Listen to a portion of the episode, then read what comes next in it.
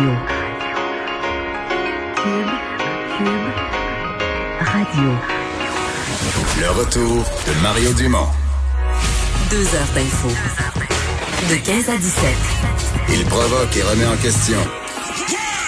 Il démystifie le vrai du faux. Mario Dumont et Vincent Dessureau. Le retour de Mario Dumont. Bonjour tout le monde, bienvenue à l'émission. Bon vendredi, Euh, on termine cette semaine ensemble. Vous êtes peut-être de retour à la maison pour ceux qui euh, travaillent, euh, qui ont la chance de travailler. C'est comme ça qu'il faut le dire en cette année folle de pandémie. Bonjour Vincent. Salut Mario. Il pleut, hein, c'est dommage. Je sais pas si Oui. c'est partout. Ouais, euh, mais, c'est sombre. C'est quand même... euh, le- le- généralement, entre deux systèmes météo, il y a des précipitations. Ouais. Le- Et alors, on vient d'avoir un système météo près de 14 jours de froid. Fait que moi, on est, on est prêt à vivre le 24 heures de précipitation pour dire on c'est la transition parce que là, ce que je vois à venir, c'est beaucoup mieux là. Oui, beaucoup plus chaud. euh, Beaucoup, on, ouais, les on gagne euh, plus, euh, 10-12 degrés euh, en moyenne quotidienne. puis Plus, tout plus, ça. plus de gel au sol euh, la nuit, là. Ouais, également Fait pour euh, endroits. Fait que voyons cette journée de pluie comme la, Merci de me replacer. ouais, comme Oui. la- le, le bruit de la page qui se tourne C'est bon. Vincent, ce matin, donc, euh, Monsieur Trudeau, euh, qui a fait une annonce, et c'est un peu à l'image de ce qu'on voit ces dernières semaines. Euh, dans quelques paragraphes, on dépense que ce que parfois des gouvernements dépensaient, comme annonçaient comme nouvelles dépenses sur une période d'un mandat, d'un mandat au complet en nouvelles initiatives budgétaires. Ben là, en deux paragraphes, euh, on règle ça. Oui, alors que M. Trudeau euh, prolonge la subvention salariale pour les entreprises. Alors, on sait que c'est un gros morceau, tout ça, parce que c'est la plus grosse dépense euh, Ouais. dans, dans la, la- la- toutes ces dépenses de sauvetage, là, euh, évaluées à 71 milliards de dollars pour le prochain pour le premier trois mois. Ben là, on J'essayais- d'estimer. Là, Tu sais, là, on reporte jusqu'à fin août. Il faut tout mettre dans la balance parce que le 71 milliards, c'est dans un contexte épouvantable. Beaucoup, énormément d'entreprises fermaient. Là, il va des entreprises qui vont recommencer à opérer mieux. Donc, euh, ils auront peut-être pas le moins 30% de revenus par rapport à la, au pareil mois. Tu sais, mettons juillet 2019 par rapport à juillet 2020, mais qu'ils auront peut-être plus droit. Ils disent qu'ils vont resserrer les critères aussi, fait qu'ils vont peut-être...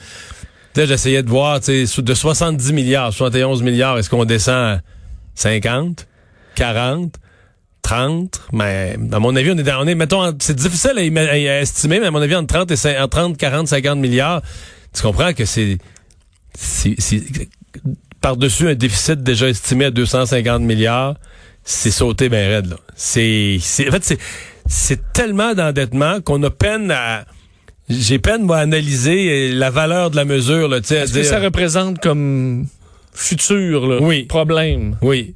Comment ça se repaye, comment, de- C'est dur à cas. évaluer. Euh, Je vais faire quand même attendre justement Justin Trudeau comment il a euh, annoncé cette euh, extension pour la subvention salariale pour les entreprises. Je peux confirmer qu'on va prolonger la subvention salariale de trois mois jusqu'à la fin du mois d'août.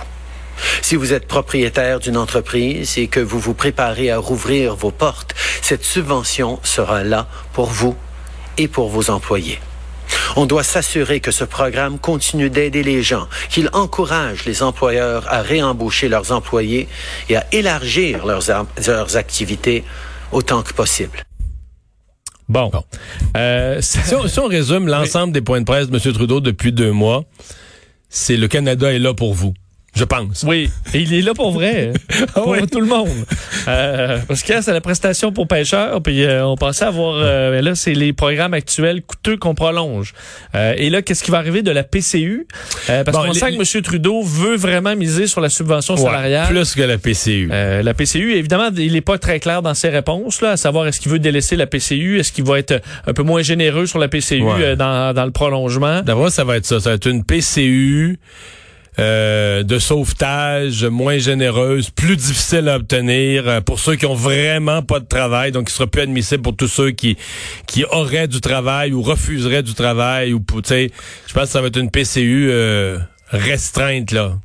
Et euh, faut dire que s'ajoutait à ça euh, ce matin un 450 millions de dollars pour les chercheurs et les établissements de recherche, question de, de maintenir les salaires euh, et les budgets de recherche de nos chercheurs un peu partout à travers le, le Canada. Mais tu sais que 450 millions de dollars, c'est ce qui est énorme là. Oui, Mais par rapport à l'autre annonce, c'est un centième. c'est un craquelin avant Là, le c'est- repas. euh, c'est un craquelin. C'est un centième. Mettons, que- mettons que tu dis que c'est 40, tantôt je dis entre 30 et 50 mi- euh, milliards, là. Mettons que c'était 45, là.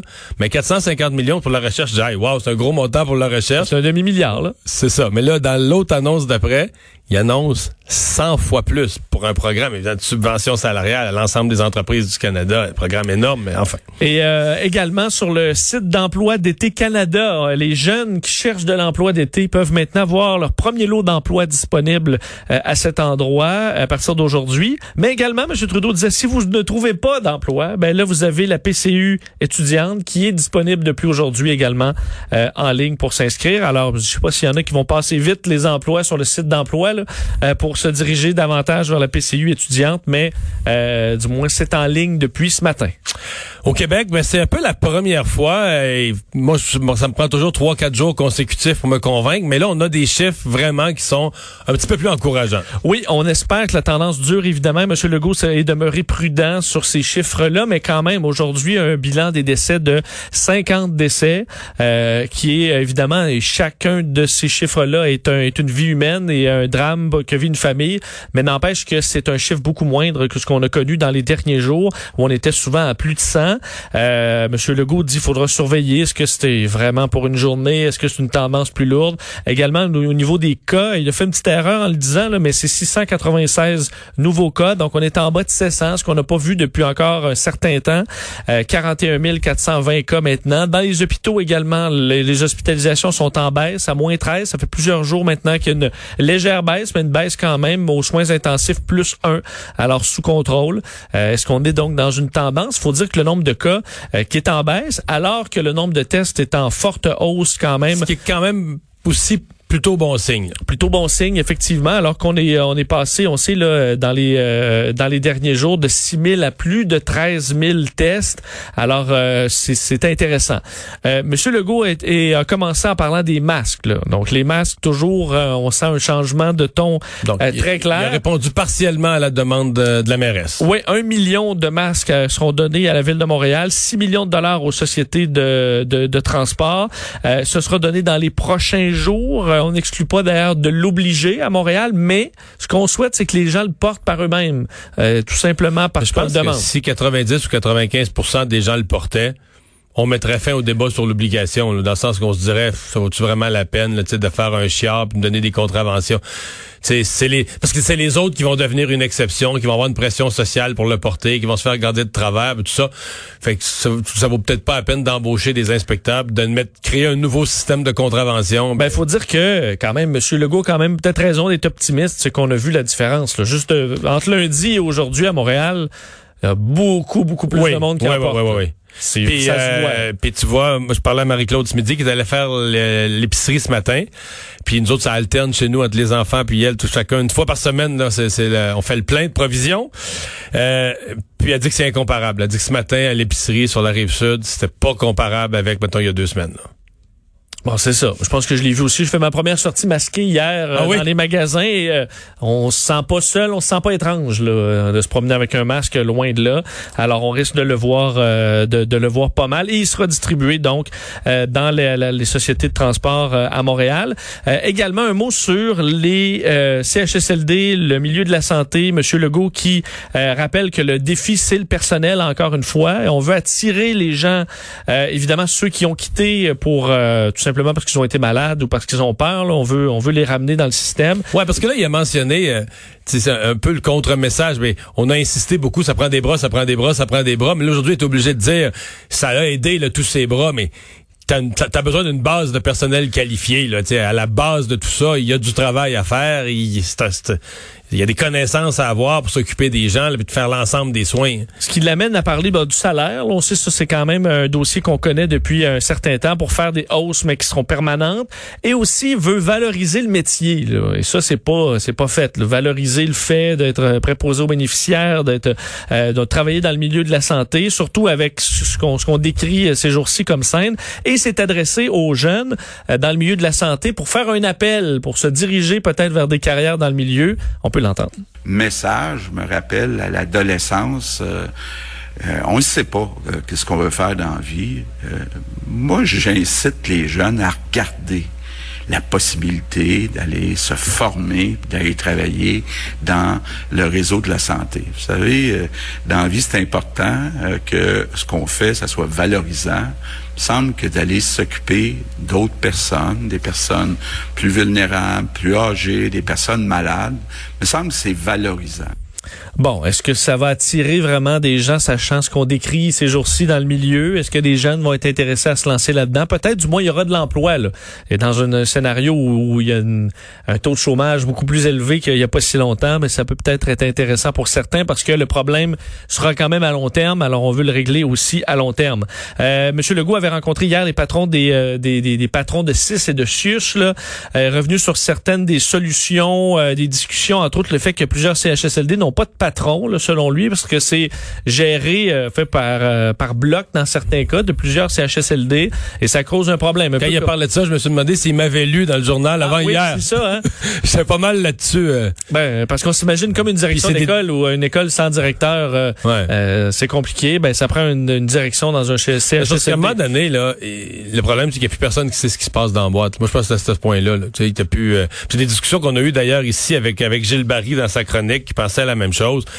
C'est au CIS et au CIUS, là, ils sont plusieurs. Il y en a un qui voit ressources humaines, un voit ressources financières, un voit ressources matérielles, puis tout ça. Ben, mais en bout de ligne, il n'y a personne qui a une vue d'ensemble de dire, OK, dans cet établissement-là, et, c'est probablement ce qui fait que ça a pris plusieurs jours dans certains cas de, de détérioration des soins. Le personnel se présentait plus, quittait. Ça a pris plusieurs jours avant que quelqu'un... Tu sais, s'il y avait eu un directeur, à mon avis, là en quelques heures, il se serait rendu compte, mais voyons, au deuxième étage, il en manque toi, hein, au quatrième étage. Sais, il aurait pris comme conscience en quelques heures, c'est une dégradation dans mon centre, il aurait appelé à l'aide, là.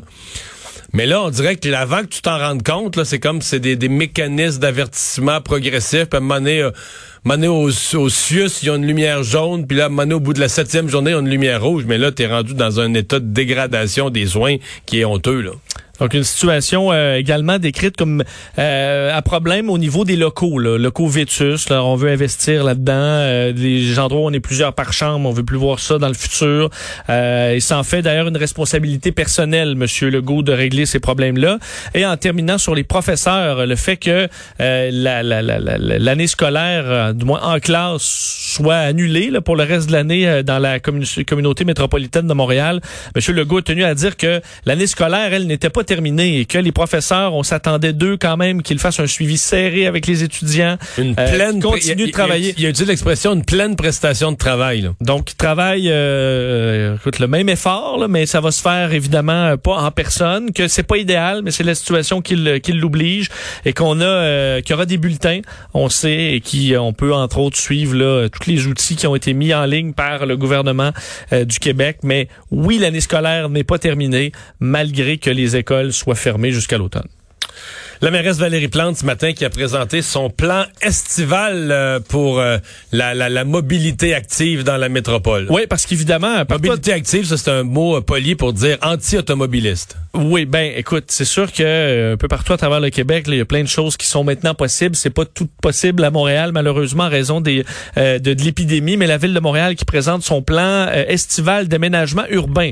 je comprends, bon, au niveau des automobiles, il y a moins de trafic. Oui. Ben, tant, que l'activité reprend pas, effectivement. Tant que les activités reprennent pas, il y a moins de trafic. Et euh, donc, on prévoit aménager un total de 327 kilomètres de nouvelles voies piétonnes ah, tu vois, alors tu es passé là. Euh, voies piétonnes et cyclables qui s'ajoutent donc aux, euh, aux kilomètres existants parce qu'il y en a quand même plusieurs euh, à, Montréal. Euh, dans les arrondissements, on va aménager des rues au profit des piétons. C'est 88 kilomètres. rues partagées, des rues familiales, actives, donc des endroits où les familles peuvent aller jouer avec les enfants, par exemple. il y aura des travaux également sur des axes quand même importants. boulevard Saint-Laurent, la rue Saint-Denis, l'avenue Christophe Colomb. Ouais, parce que du boulevard, la mairesse présentait une belle carte. Vous regardez toutes les belles place là, où on va pouvoir bien circuler à vélo, en auto, euh, à pied, je veux dire. Mais euh, d'abord, euh, très très peu de portraits de la réduction de circulation automobile, comme qui risque malgré tout, si les activités reprennent un peu, de créer de la congestion. Et surtout, aucune mise en parallèle avec, oui, mais sur les rues de Montréal, là, il y en a la moitié qui sont fermées. Je veux dire, déjà par les travaux, t'en as la moitié de fermées. Fait que tu comprends, toute la discussion qu'on a, elle porte sur l'autre moitié, là, celles qui sont pas bouchées par des cônes. Oui. Hmm. Oui. D'ailleurs, un peu idyllique ce matin. là. C'était Ben- un petit peu en dehors du réel, je trouvais. D'ailleurs, c'est une première phase parce qu'il y en aura une autre plus tard cet été avec 51 nouveaux kilomètres là, de, sur des corridors piétons et cyclistes. Euh, et tout ça, ça se veut organique. Euh, donc, on pourra modifier là, selon la pandémie. Mais tu sais que j'ai- déjà euh, le discours de, de la mairesse Plante qu'elle va faire en septembre ou en octobre. là. Qui est? Ben, qui est, euh, oh, on a fait cette initiative-là à cause de la pandémie, mais euh, finalement, Ah. c'est une expérience extrêmement positive, euh, etc. Bon, ça nous donne une inspiration qu'il faudra la répéter à l'avenir pour pour pour l'ensemble de l'île de Je Montréal. pense que sur les 327 kilomètres l'année prochaine, il y en aura peut-être quel... Il y en a, qui, y en a qui vont rester. Là. Ouais. Même quand toute l'activité économique va être reprise, puis qu'on va savoir Mm. que ça crée euh, de la congestion routière. Il reste que même, euh, tu vois, je me posais la question hier, plein d'autres gens me l'ont posé.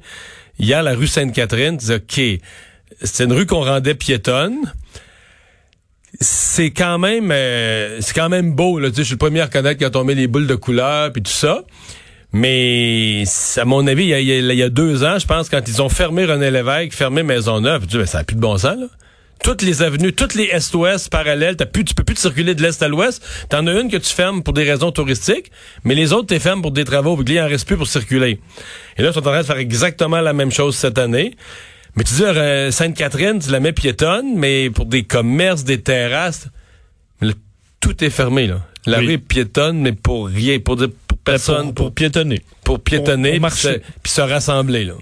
Parce que là, hier, il y avait bien du monde. Que là, tu dis, OK, c'est que tu crées un lieu de rassemblement, plutôt que tout le monde se promène ses trottoirs répartis un peu partout, tu leur fais plus large, mais tout le monde s'en vient sur la même rue pour marcher.